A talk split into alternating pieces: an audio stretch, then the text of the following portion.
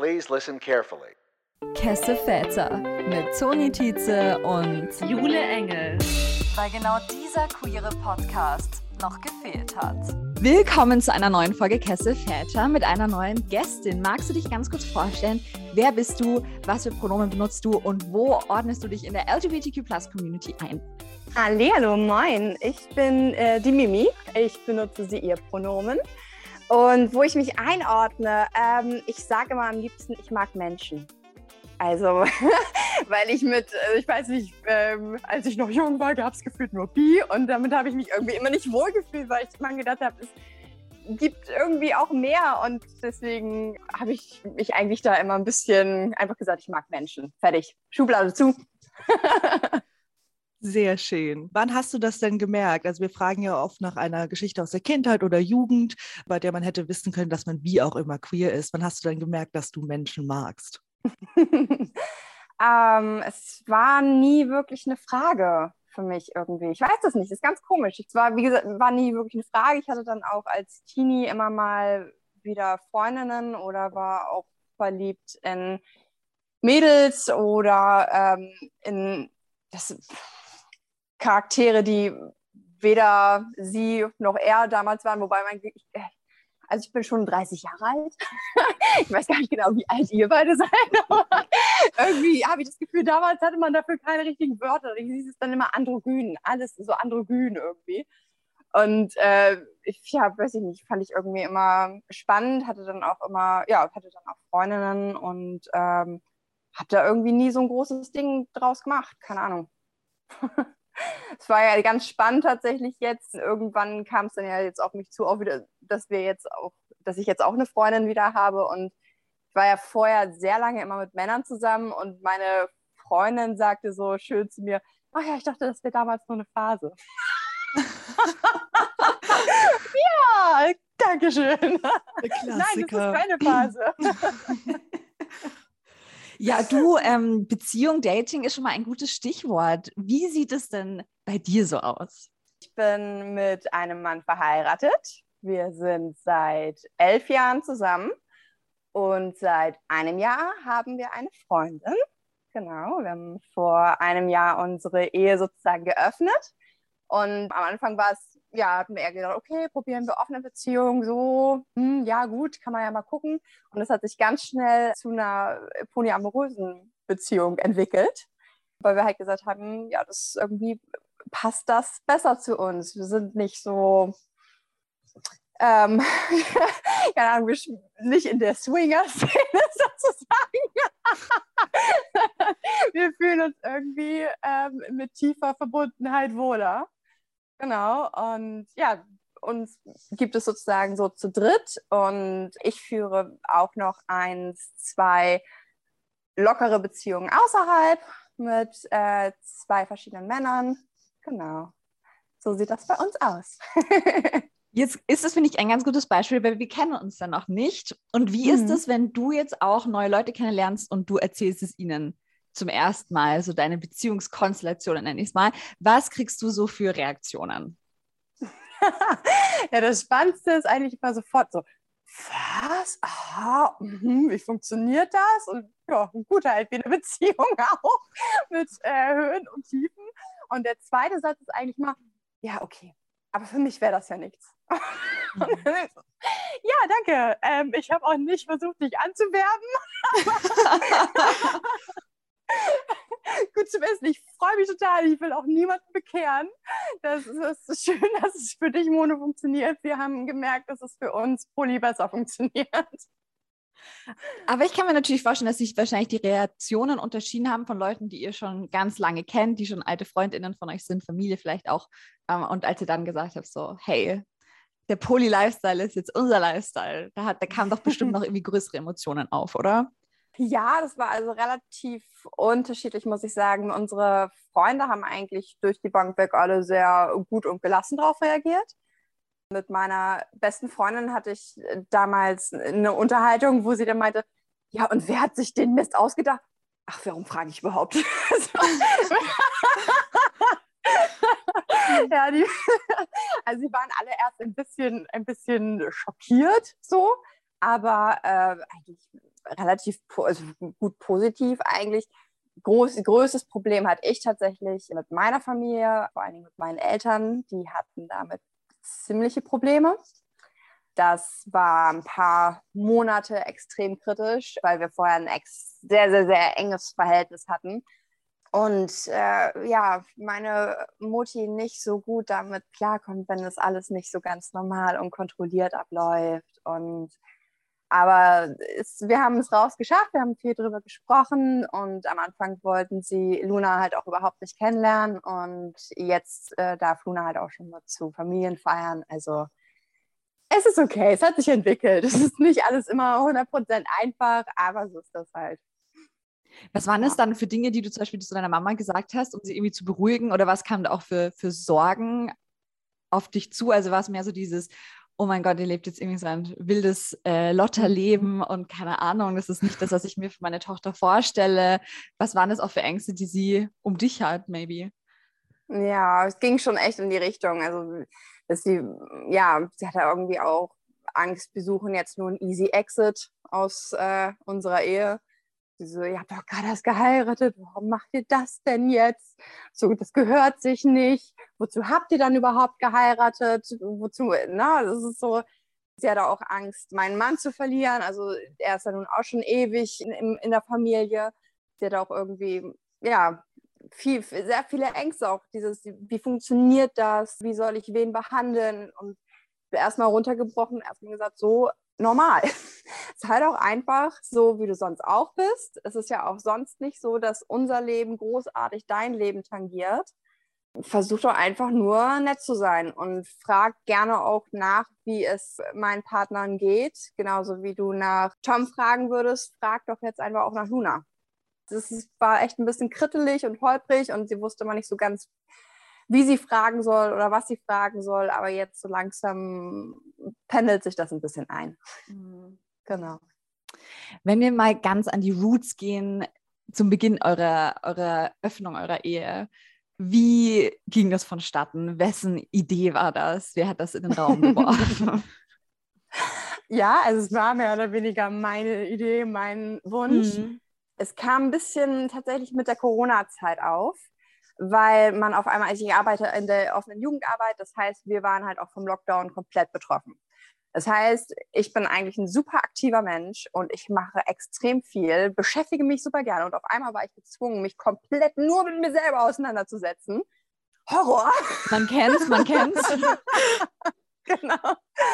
Ja, und irgendwie, dann habe ich mich, ich weiß nicht, dann wurde mir, glaube ich, mir wurde ein Hörbuch vorgeschlagen über eine Frau, die ihre Beziehung geöffnet hat. Und ich war echt so, ah, the whole new world. ähm, und irgendwie habe ich mich, das hat mich so angefixt und viel drüber gelesen. Viel, ich war selber auch so ein totaler Monotyp, so ein Hyperromantiker eigentlich. Ich habe mir gedacht, das geht nicht und du liebst, kannst nur eine Person auf der Welt lieben und wenn deine Liebe nicht mehr stark genug ist, dann wirst du dich nach jemand anders orientieren. Aber dann habe ich so ein bisschen auch reflektiert und gemerkt, ah, okay, ähm, ich habe während der Zeit, die ich mit meinem Mann zusammen war, schon immer wieder auch andere Leute spannend gefunden und habe mich das aber komplett selbst verboten, mir das, mich richtig selbst gegeißelt dafür, gesagt, was bist du für ein schlechter Mensch. Also ich habe nie mit denen was angefangen oder so. Aber jedes Mal schon allein der Gedanke hat mich ich, ich vollkommen fertig gemacht. Ich konnte nicht mal Sexträume von anderen Menschen haben.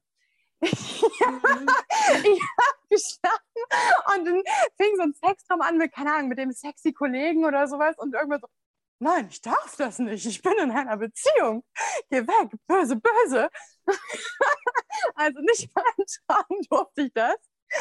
Und irgendwann habe ich, ja, ich habe mich extrem viel eingelesen und so viel, es ist wie eine komplett neue Sprache lernen, wirklich. Also weil du komplett deine ganzen Denkensmuster, dieses ganze mediale Prinz und Prinzessinnen und äh, Denken mal komplett ausschalten musst und ja, einfach mal wirklich ganz anders denken muss. Und ja, dann habe ich ihn irgendwann darauf angesprochen und ihn gefragt, ob er sich das vorstellen könnte.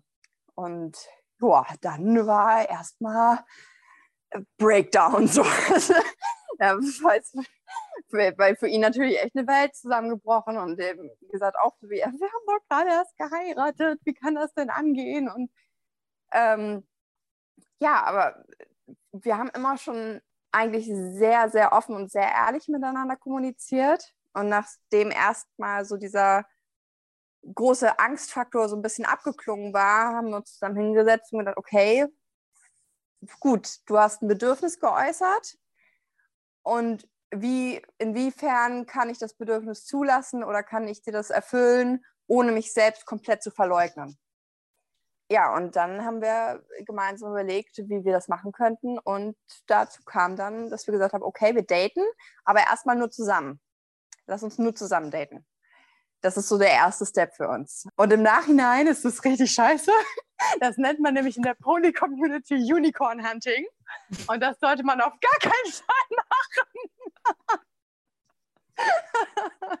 ja, das ist nämlich eigentlich ziemlich scheiße, weil man irgendwie davon ausgeht, dass man als, als Couple jemanden findet, der perfekt zu einem passt und das ergänzt aber gleichzeitig halt auch sich einfügt ohne eigene Bedürfnisse. Ne? Also er muss irgendwie da reinpassen. Wir sind ja schon bei Drittel und wir machen da sozusagen die Regeln und du musst dich an uns aneignen. Das ist halt das, was die meisten Polis irgendwie so an diesem Unicorn-Hunting total scheiße finden. Und das ist auch scheiße. Mhm. aber, wir, aber wir waren blauäugig und noch nicht so bewandert und haben gedacht, scheißegal, machen wir jetzt erstmal, wird schon, wird schon so werden. Wir haben uns da nicht wirklich reflektiert miteinander, äh, mit auseinandergesetzt, weil zu dem Zeitpunkt sind wir irgendwie davon ausgegangen, auch, dass es ja nur Sex ist. So, erstmal nur gucken. Genau. Und ja, dann haben wir über eine Dating-App mit Luna gematcht. Und ja, das war irgendwie, irgendwie einfach von Anfang an. Und zu unserem zweiten Date sind wir dann gleich zusammen in Urlaub gefahren. Schön. ja, genau. Das ist, äh, sie war zu dem Zeitpunkt auch noch in einer Beziehung, in einer offenen Beziehung und war auch einfach genauso neugierig wie wir. Und ja, dann hat es irgendwie im Urlaub gefunkt. Mhm. Und long story short, zwei Monate später ist ihre Beziehung auseinandergegangen. Und einen weiteren Monat später haben wir gesagt, ja gut, dann lass uns von jetzt an zu dritt was Neues starten. Ja. Nicht schlecht. Ich würde da ganz kurz noch so basically die Grundlagen von diesem, du hast gemeint, du hast dich jetzt da voll reingebildet und hast viel gelesen und hast dich da voll educated. Da würde mich sehr interessieren, weil ich, ich kriege manchmal auf TikTok auch so Poly-TikToks von verschiedenen Leuten. Und ich habe das Gefühl, irgendwie sind da also vielleicht ist es meine total fremde Wahrnehmung von außen, aber irgendwie ein bisschen so zwei Seiten. Es gibt die Leute, die sagen, du bist quasi Poli, das ist irgendwie in dir drin und jeder könnte theoretisch Poli sein, wenn es gesellschaftlich irgendwie akzeptierter wäre oder wenn man Sachen reflektiert und sieht, okay, it's possible. Aber auch Leute, die sagen, nur manche Leute seien Poli. So ein bisschen so mm. wie Sexuality, du bist entweder Poli oder du bist es nicht. Ja. Was ist da so ähm, deine, dein, deine Perspektive? Oh, natürlich finde ich, jetzt habe ich meine Unterlagen nicht zur Hand, aber es gibt tatsächlich in Wien auch einen Prof, der dazu studiert hat. Und der unterscheidet eigentlich vier Punkte. Und jetzt muss ich mal eben gucken, dass ich mich ein bisschen, es hat mit sexueller Identität zu tun, mit Präferenz und mit Durchführung und also es sind sozusagen viele Punkte. Es ist, ich glaube das auch, dass das nicht komplett Orientierung ist, aber es ist, hat auch einen Teil damit zu tun, weil ich kenne Menschen, gerade mein, mein engster Freundeskreis, die sind komplett mono und die haben überhaupt kein, kein, kein Interesse, sich anders zu vergucken. Deswegen, ich finde das richtig schwierig ist zu sagen, ob das, ob man da sozusagen mit geboren wird mit der, mit der Orientierung, mit der Präferenz oder ob man es halt einfach auch machen möchte. Weil es ist am Ende ist es tatsächlich eine gewisse Art von Entscheidung. Jedenfalls, wenn man halt seinen Partner mit einbinden möchte. Wir haben für uns festgestellt, dass wir, glaube ich, nicht mehr zurück möchten. Also nachdem man, wir jetzt das einmal ausprobiert haben, es bringt auch so viel anderes mit. Es ist nicht nur deine Orientierung oder deine ja, dein, deine Vorstellung vom Leben, es ist, du kommunizierst auf einmal so viel offener, du bist so viel wacher für, für Bedürfnisse von dir, von anderen, du es ist ja schon eine andere Art zu leben irgendwie. Das ist komisch, ne? Das klingt ganz seltsam. Aber das ist ja wahrscheinlich auch total ähm, nachvollziehbar. Was sind denn, würd, würdest du sagen, die Punkte, ähm, die man mitbringen muss, damit das funktionieren kann? Ehrlichkeit auf jeden Fall und Offenheit. Ich sehe häufiger auch jetzt, wo du es eben schon mal angesprochen hast, mit den TikToks und sowas, oder gibt es halt auch in den Poly-Dating-Gruppen und Facebook-Gruppen und alles. Es gibt halt auch einfach die Ficker. So, die sich, sorry, Ficker und FickerInnen, äh, aber tatsächlich zuhauf ähm, eher, eher Männer, die ja, die sich das einfach auf die Fahne schreiben, es aber nicht ausleben, weil zu Poli gehört auch Einvernehmlichkeit aller Beteiligten, dass alle Beteiligten von allen auch wissen. Also du kannst natürlich auch Don't Ask, Don't Tell machen. Ne? Also dass du sozusagen, du hast andere Beziehungen nebenbei, aber ihr redet halt vielleicht in, eurem, in eurer Primärbeziehung nicht unbedingt darüber ist auch okay, man hat verschiedene Schmerzgrenzen, aber dann weiß die andere Person trotzdem, okay, der ist heute mit jemand anders unterwegs. So, also es geht viel um Ehrlichkeit, viel um offene Kommunikation. Wenn man so ein bisschen sich Lust hat, in gewaltfreie Kommunikation zum Beispiel einzulesen, das hilft auch ganz viel. Und auf jeden Fall eine Möglichkeit zur Selbstreflexion. So. Weil es kann oft, also Eifersucht ist nicht so, dass Eifersucht nie vorkommt bei uns. Es ist äh, totaler Quatsch. Also ich glaube, Polis sind teilweise mit die Leute, die äh, Eifersucht aber am, am besten ausleben. Weil es ist dann nicht so, du bist schuld und du bist jetzt verantwortlich dafür, dass ich eifersüchtig bin, sondern man nimmt das Gefühl wahr, genauso wie man Wut und Trauer wahrnimmt oder Schmerz, weil man sich halt gerade mal eben einen Zeh gestoßen hat und macht dann halt aus, okay, es liegt aber in, der, in seltensten Fällen liegt es an der anderen Person, sondern die meisten Fälle liegt es daran, wie fühle ich mich gerade? Bin ich gerade unzufrieden? Habe ich heute, keine Ahnung, einen schlechten Tag auf der Arbeit gehabt und brauche ich gerade ähm, einfach Zuspruch von meinem Partner, meiner Partnerin? Habe ich gerade Sehnsucht? Brauche ich gerade Aufmerksamkeit oder sowas? Äh, aber das hat wie gesagt, meistens eigentlich mit einem selber zu tun. Und kann man das kommunizieren? Kann man in dem Moment sagen, brauche das gerade oder geht man einfach davon aus, dass der andere das schon irgendwie mitkriegen muss und ist sauer, wenn es nicht passiert? So. Das finde ich ganz spannend, dass du das ansprichst. Ich habe ähm, mal gelesen in The Ethical Slut. Ich weiß nicht, ob du das Buch kennst. Ja, ich liebe es. Gibt es ja auch. Moral, genau, auf Deutsch. genau. Äh, Gibt es ja auch einen äh, Abschnitt über Eifersucht, dass da ja meistens andere Gefühle dahinter stehen, eben wie hm. du ja auch meinst, oder so Angst, verlassen zu werden oder nicht gut genug zu sein. Und hm. das ist ja hm. auch vielleicht ganz spannend, da doch die Gefühle auch nochmal anders zu hinterfragen und ähm, durch so eine Entscheidung da nochmal anders rangeführt zu werden, was ja auch ganz hm. spannend ist, das alles nochmal so anders zu sehen.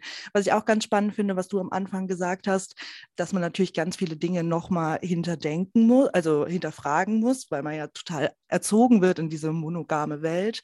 Was sind denn die Sachen, wo du sagen würdest, das ist dir am schwersten gefallen, das irgendwie so loszulassen, so irgendwelche Gedankenkonstrukte, die man eben schon ewig hatte? Es sind immer wieder so Kleinigkeiten, die manchmal auftauchen. Ich habe ja vorhin schon erzählt, ich bin eigentlich so ein urromantischer Typ. Und was halt eigentlich total komisch und was teilweise auch total krank ist, ist immer dieses Denken von, oh, das ist wie, wie diesem ABBA-Song hier von äh, Mama Mia. I wasn't jealous before we met. Die eine Person, wenn die kommt, dann wirst du eifersüchtig werden, weil dann ist sie dir so viel wert, dass du auf gar keinen Fall sie verlieren willst. Und das ist etwas, was noch häufiger dann wieder in mir widerspiegelt, dass ich diese Glaubenssätze teilweise so verinnerlicht habe, dass ich das Gefühl habe, okay, erst wenn ich Eifersucht ähm, empfinde, dann, dann bedeutet mir die Person genug. Und das hinter sich zu lassen, das erfordert äh, immer wieder Reflexion und immer wieder da, ja, nochmal hinterzuschauen. Und ansonsten halt auch diese wirklich die, die, die Medienlandschaft immer dieses Happily Ever After und dieses sich finden und äh, füreinander kämpfen und es muss immer wehtun. Es muss einfach jedes Mal, es müssen Steine aus dem Weg geräumt werden und die Hände müssen bluten dafür, dass wir zusammen sein können. Nee, nee, sorry. es darf auch einfach sein und es darf auch einfach schön sein und wir müssen nicht leiden, um wahres Glück zu empfinden zu können. So. Und das war ein bisschen schwierig, davon Abstand zu nehmen. Das kann ich mir vorstellen. Vielleicht noch so ein bisschen zu den Hard Facts, also nicht monogame Beziehungen oder Polybeziehungen. Da gibt es ja ein ganz weites Spektrum an möglichen Beziehungsformen.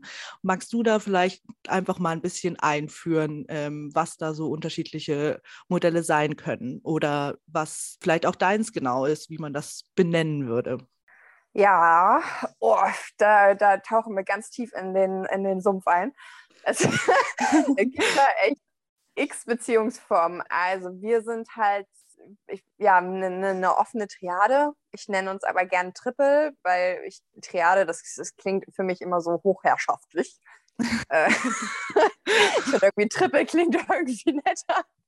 Genau, weil wir uns zu dritt halt als Primärbeziehung definieren. Also man, das ist sozusagen das Prinzip der hierarchischen Polyamorie, dass man sagt, ich habe eine Primärbeziehung, die kann aus einem oder zwei oder drei Partnern bestehen. Ähm, dann habe ich die Sekundär, Tertiär, sowas, was andere dann vielleicht auch Freundschaft Plus nennen würden oder oder. Und je nachdem ordnest du halt die Wichtigkeit der Bedürfnisse. Das sehen viele als total scheiße an. Die sind dann eher so die Polyanarchisten, die sagen, nee, alle meine Beziehungen müssen auf dem gleichen Level sein.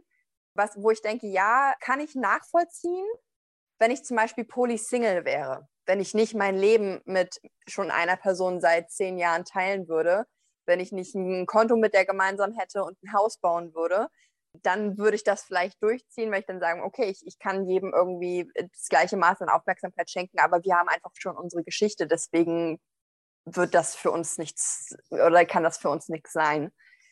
Genau, also das haben wir, wir haben die Theater, wir haben die Beziehungsanarchie, dann gibt es V-Beziehungen wo halt zum Beispiel die, äh, die Saskia Michalski, falls euch das was sagt, ist da ein gutes Beispiel. Da ist sie sozusagen von dem V unten die Ecke und ihre beiden Partner, Marcini und die Louis, die sind sozusagen an den beiden Enden. Und es, die beiden haben zwar auch eine freundschaftliche Beziehung zueinander, aber eigentlich ist sie sozusagen der vermeintliche Mittelpunkt. Ich weiß, dann würde sie ganz von Abstand nehmen von diesem Mittelpunkt sein, weil das möchte man auf gar keinen Fall. Aber sie führt, sie führt sozusagen die romantischen Beziehungen zusammen.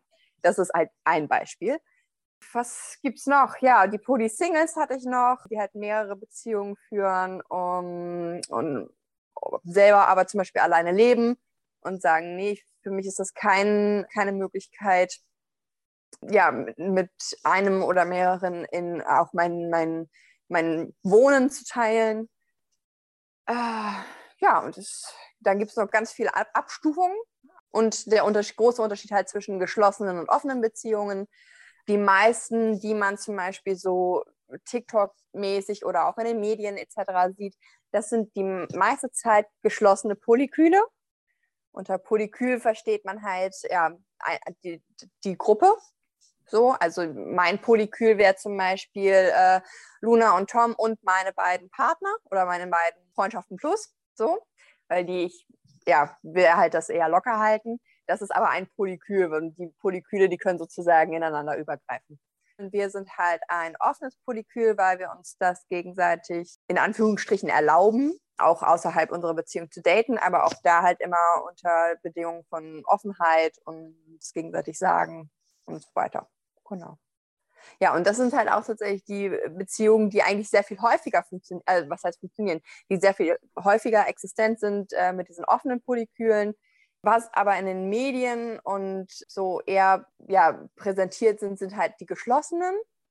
Und da gibt es auch ein bisschen Kritik von anderen Menschen so in der Poly-Community, weil sie sagen, ja, das ist, das ist das, was die Monos am besten verstehen können, sozusagen, okay, es ist, das ist ein Step weiter, aber jetzt, die sind trotzdem noch für sich und trotzdem kann man irgendwie noch unsere Denkensweise oder unsere Form von Romantigkeit, Romantik und etc., die, die kann ich auf die übertragen und dann ist es okay so. Aber bitte nicht mehr. So. Ab dem Moment, wo das dann auch noch offen ist, wird ja so komplette Wahllosigkeit unterstellt und Sodom und Gomorra und ja, aber wir haben auch unsere Regeln. Da würde ich gleich, ich finde, das ist noch ein, ein gutes Roundup. Und zwar, du hast eh schon TikTok angesprochen, du machst ja auch einen Podcast. Magst du da mal ganz kurz drüber reden, wie wichtig dir es da auch ist, Awareness wahrscheinlich zu schaffen eben und diese Unterrepräsentation aufzumischen? Ja, genau. Ich habe mit meiner besten Freundin Tina habe ich den äh, Podcast Cocktailstunde und äh, da quatschen wir eigentlich viel über Dating und ich erzähle ähm, ein paar verrückte Stories, die mir so währenddessen passiert sind, weil ich halt auch wirklich relativ unerfahren in die ganze, überhaupt ins Dating-Thema wieder eingestiegen bin. Weil das muss man sich mal überlegen. Ich war zum letzten Mal Single, als ich na, nicht mal als ich 19 war, weil ich habe nämlich tatsächlich jemanden für meinen Mann verlassen. Also ich war mit 17 das letzte Mal Single. ähm, und auch nur kurz. Und das müsst ihr euch mal überlegen. Damals gab es noch nicht mal Dating-Apps. Damals gab es keine Smartphones. Also dieses ganze Thema Online-Daten, da bin ich erstmal sowas vor allen Wolken gefallen und musste mich da äh, ein bisschen einfinden und habe extrem viele skurrile Geschichten erlebt. Und genau, davon erzähle ich bei Cocktailstunde. Könnt ihr auch bei äh, verschiedenen Anbietern hören. Würde mich freuen, wenn ihr da mal reinhört. Ist viel Gequatsche. Ist viel lustig, ist viel Gequatsche. Es sind äh, viele Stereotypen, die da bedient werden, aber alles mit dem Augenzwinkern. genau.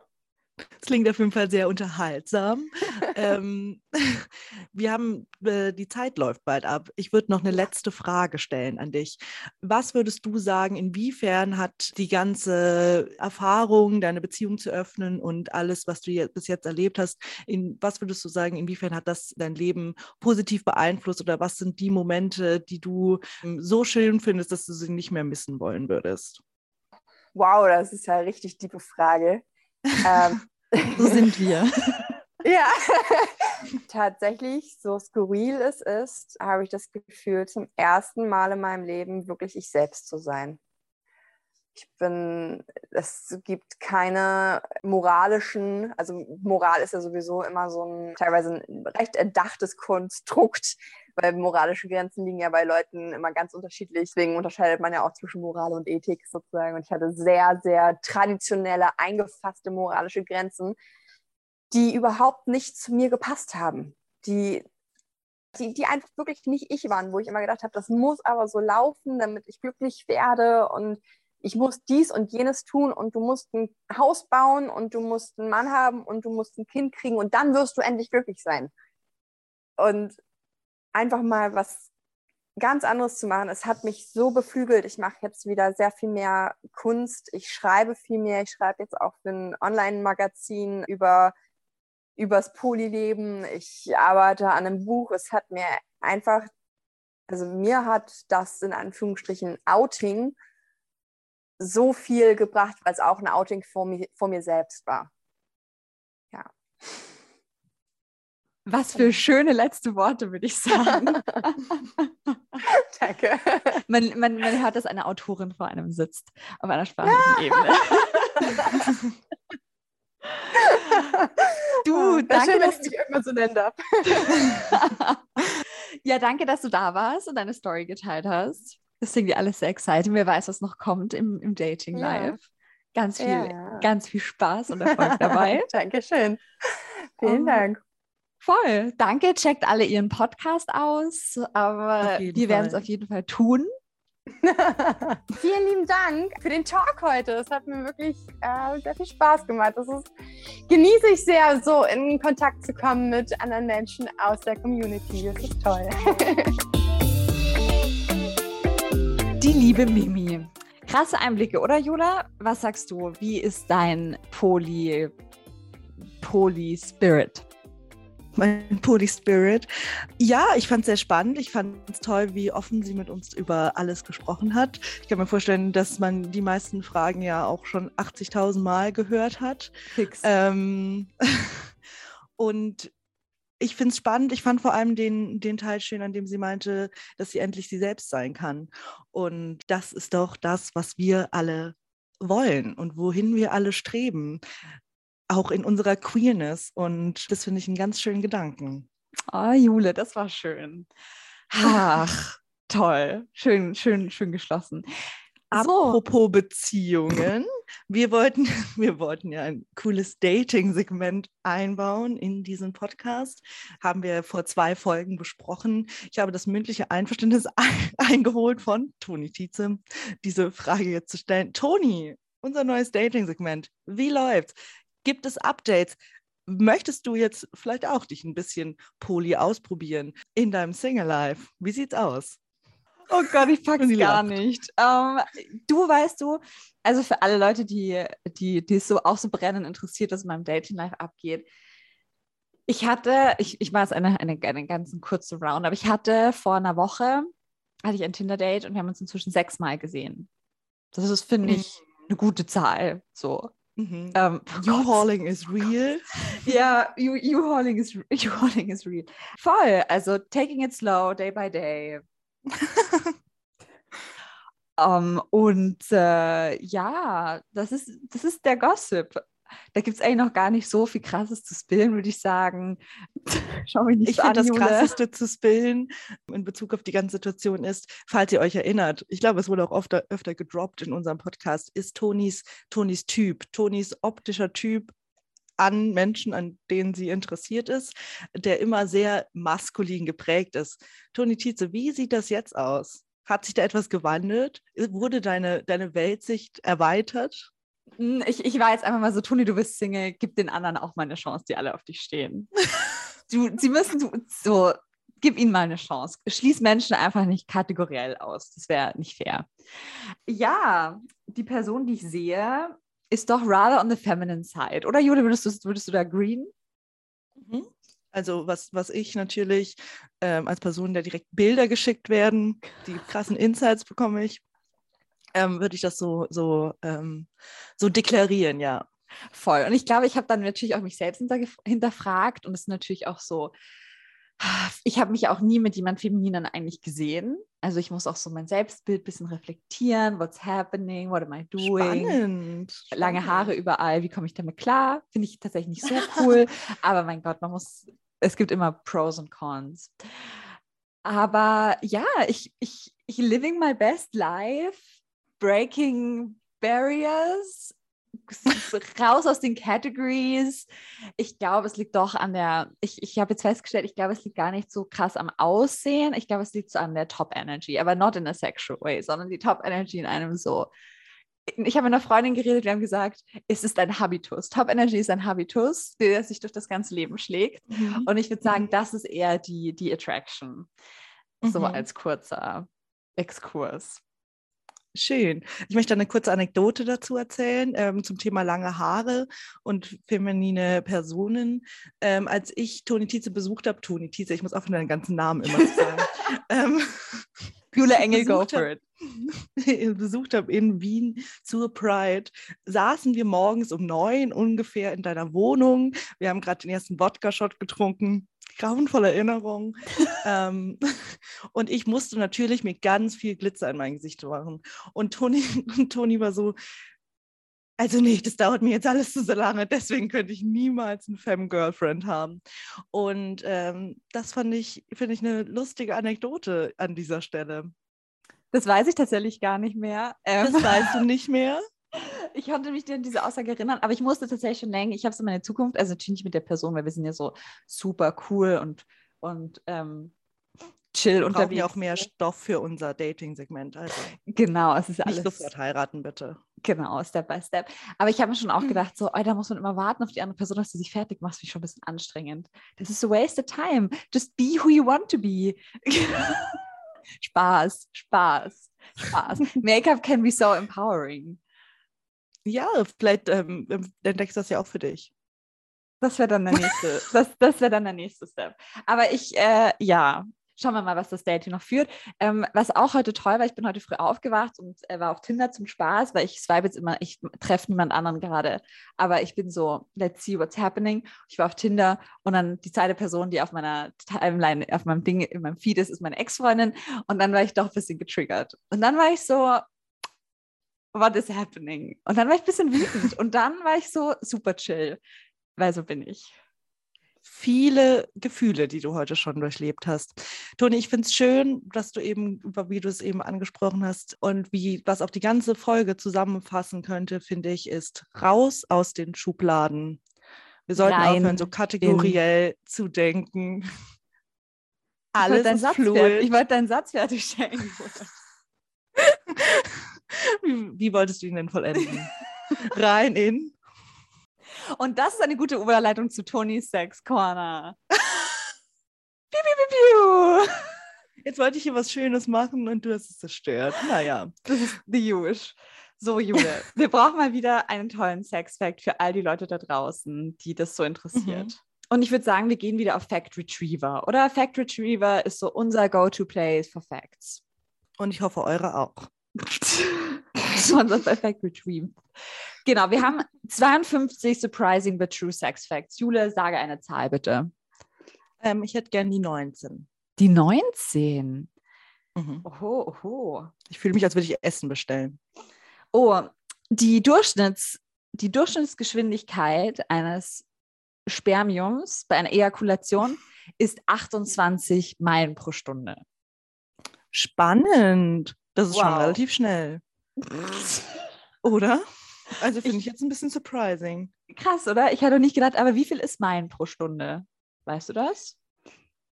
Also ungefähr 1,8 Kilometer pro Stunde. Oder eine Meile sind uns, oder 1,7 Kilometer? 1,67? Ähm, es sind 45 Kilometer pro Stunde. Okay, aber wie viel ist eine Meile? Du, das, das weiß ich jetzt, jetzt nicht. Ich habe jetzt einen Umrechner benutzt. Wir müssen jetzt nicht rumrechnen. We are gay. We don't do math. das lebst du sehr, oder? Ich, ich lieb's. Ich leb's und lieb's. Aber ja, Jule, ich glaube, wir haben jetzt genug geredet über solche intimen Details. Dass wir nicht rechnen können. Sind das die intimen Details? Ja, ja, ja, voll. Das geht mir jetzt zu weit. Ich glaube auch. Das ist ein guter Punkt, diese Folge zu beenden. Nächste Folge wird gruselig, glaube ich. Sehr gruselig und sehr international American. Are you ready for it?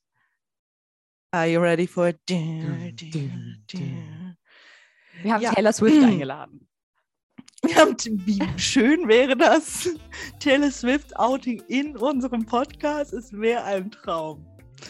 Naja, von diesen Zukunftsvisionen nehmen wir jetzt mal Abstand. Wir sehen uns, wir hören uns nächste Woche und bis dahin bleibt, bleibt Cass. Cass.